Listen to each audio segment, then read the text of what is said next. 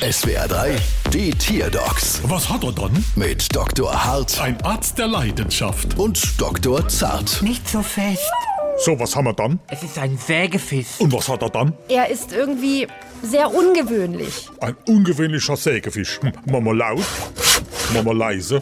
Hm, Klingt fast wie ein Fuchsschwanz. Hätten es mal mit Fleischknepp probiert? Ja, aber die sägt er auch in zwei Teile. Ja, wenn sie ein bisschen zu groß sind für Emma in den Mund zu nehmen, mache ich das als auch. Der gewöhnliche Sägefisch wird einschlägig auch als Sägerochen oder Sägehai bezeichnet. Ah, hi, du Roche, aber die Säge ist die gleiche. Wie man hört, ja.